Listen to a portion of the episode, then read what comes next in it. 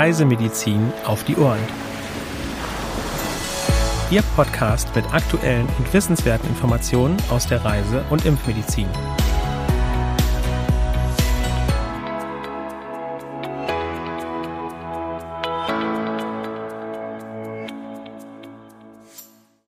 Herzlich willkommen zu unserem Podcast Reisemedizin auf die Ohren, heute am Mittwoch, dem 22. März 2023. Durch diese Folge begleiten Sie wieder meine Kollegin Helena Schmidt und ich, Sandra Wittek. Ja, guten Morgen, liebe Zuhörerinnen und Zuhörer. Schön, dass Sie wieder mit dabei sind. Und wir starten direkt mit den aktuellen Meldungen dieser Woche. Wo schauen wir da zuerst hin, Sandra?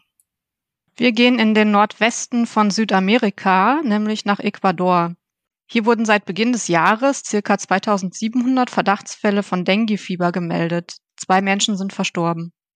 Infolge saisonaler Regenfälle ist die Küstenregion besonders betroffen. 2022 wurden etwa 16.000 Fälle bestätigt. 13 Menschen sind verstorben. Und 2021 wurden circa 20.300 Infektionen und 19 Todesfälle registriert. Achten Sie auf Schutz vor den überwiegend tagaktiven Überträgermücken. Und seit Februar 2023 ist außerdem eine Impfung gegen Denguefieber verfügbar. Und weiter nördlich von Ecuador in Panama wurden Presseberichten zufolge in diesem Jahr bereits mehr als 1900 Malariafälle gemeldet. Die meisten Fälle stammen aus den Endemiegebieten im Osten. Im vergangenen Jahr wurden ca. 5700 Infektionen bestätigt. Ein Mensch ist verstorben. 2021 waren es nur etwa die Hälfte. Sehr guter Mückenschutz ist immer zu beachten. Die Mitnahme einer Notfallmedikation ist in der Regel sinnvoll und je nach Ausbruchslage und Reiseroute ist auch eine Chemoprophylaxe zu diskutieren. Ja, und wir wechseln den Kontinent und schauen jetzt nach Vietnam. Hier ist im März in der Provinz Lao Cai im Norden eine 23-jährige Frau an Tollwut verstorben. Sie war etwa 18 Monate zuvor vom Hund der Familie gebissen worden und das Tier ist drei Tage nach dem Vorfall verstorben. Im vergangenen Jahr wurden bis Ende August 40 Todesfälle bestätigt. Bei verdächtigen Tierkontakten sollte sofort ein Arzt aufgesucht werden. Eine vorbeugende Impfung wird vor allem bei vorhersehbarem Risiko und bei längeren Aufenthalten dringend empfohlen. Eine Beratung durch einen reisemedizinisch erfahrenen Arzt sollte rechtzeitig vor der Reise erfolgen. Weitere aktuelle Meldungen finden Sie unter www.cam.de slash aktuell. Und wir machen weiter mit der Rubrik CRM Fachwissen. Hier geht es heute um Rickettsiosen. Helena, könntest du zunächst einmal erläutern, was man denn überhaupt unter Rickettsiosen versteht? Na klar, Sandra. Unter dem Begriff Rickettsiosen wird eine Gruppe von Erkrankungen zusammengefasst, die durch Bakterien der Gattung Rickettsia oder Orientia verursacht werden. Die Übertragung erfolgt durch Läuse, Flöhe, Milben oder Zecken. Die wichtigsten humanpathogenen Rickettsiosen stellen wir Ihnen nun im Einzelnen vor. Und wir kommen zunächst zum Läusefleckfieber, auch epidemisches Fleckfieber genannt. Auslöser des Läusefleckfiebers ist Rickettsia provacekii.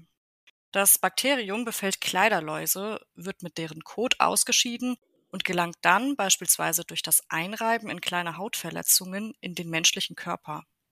Typischerweise kommt das Läusefleckfieber in kälteren Gebieten der Erde vor, wenn dort schlechte hygienische Bedingungen herrschen und oder viele Menschen auf engem Raum zusammenleben, etwa in Massenunterkünften.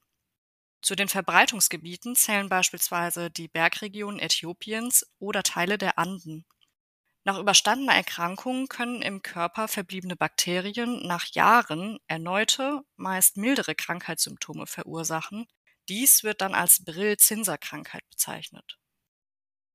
Weiter geht es mit dem Murinenfleckfieber, auch endemisches Fleckfieber genannt. Das Murinefleckfieber wird durch Rickettsia typhi hervorgerufen.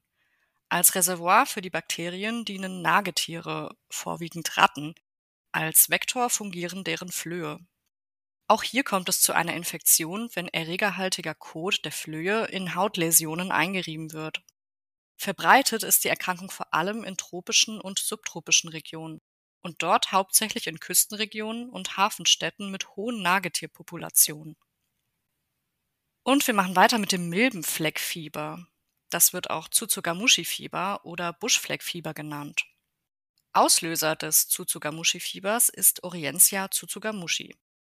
Die Erkrankung ist in Indien, China, Japan, Südostasien, im Nordosten Australiens sowie auf den Inseln im Westpazifik sowie im Indischen Ozean verbreitet.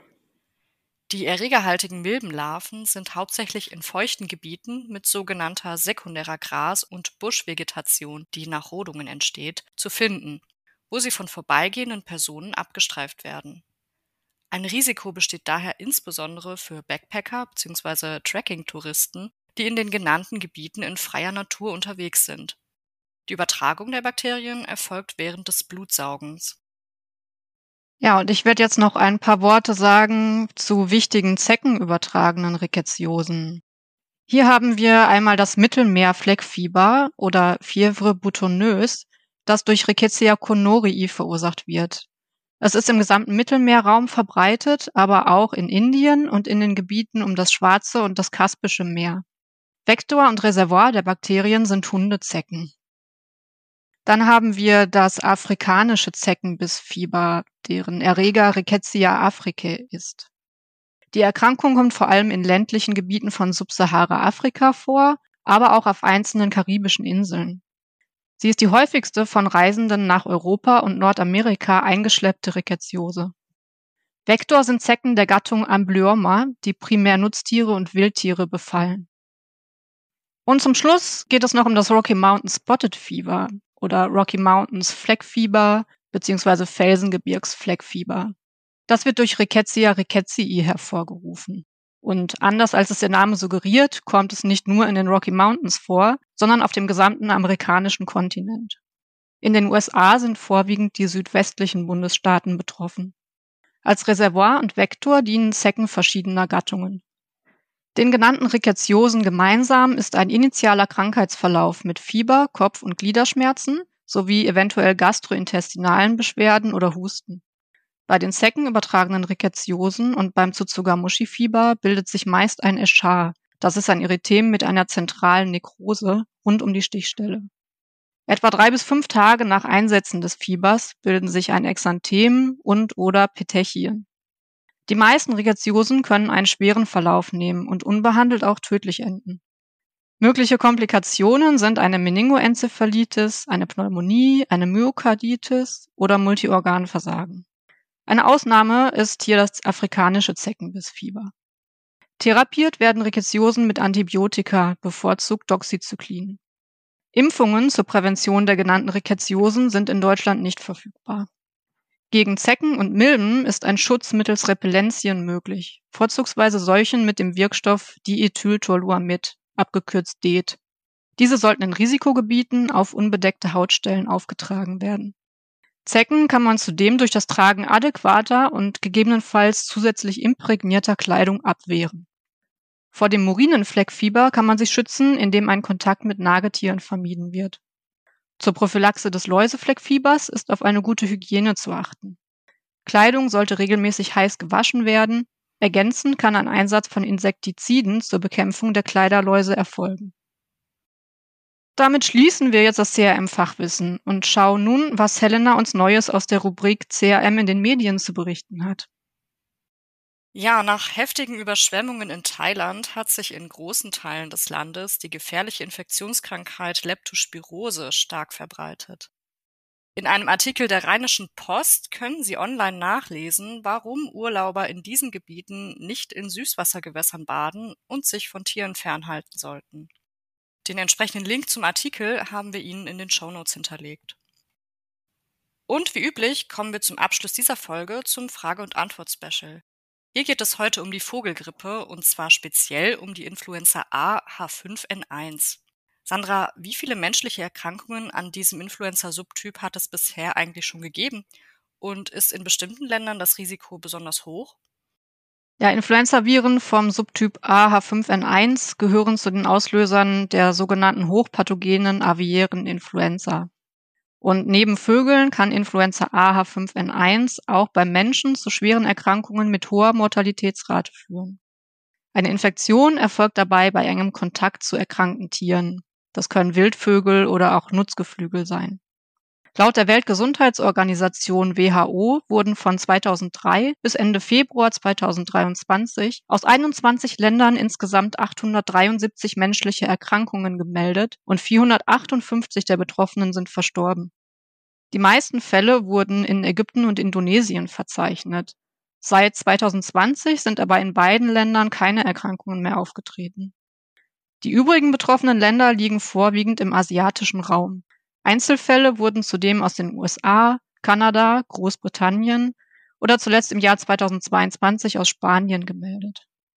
In diesem Jahr sind bislang zwei Erkrankungen in Kambodscha und eine in China aufgetreten. In Deutschland wurden noch keine Fälle von Influenza A H5N1 bei Menschen gemeldet. Der Stand aller genannten Daten ist der 8.3.2023. Vielen lieben Dank, Sandra, für diese wissenswerten Informationen. Und damit sind wir auch schon am Ende dieser Folge angelangt. Liebe Zuhörerinnen und Zuhörer, vielen Dank, dass Sie auch in dieser Folge wieder mit dabei waren. Abonnieren Sie gerne auch unseren Newsletter CRM Spot, um auch per E-Mail über aktuelle Meldungen und Themen informiert zu werden. Zur Anmeldung gelangen Sie unter www.crm.de/newsletter. Für Anregungen und oder Fragen senden Sie uns gerne eine E-Mail an info@crm.de. Ja, auch ich verabschiede mich und bedanke mich ganz herzlich für Ihr Interesse. Bis zum nächsten Mal. Haben Sie noch eine gute Woche und bleiben Sie gesund. Dieser Podcast ist eine Produktion des CRM, Zentrum für Reisemedizin.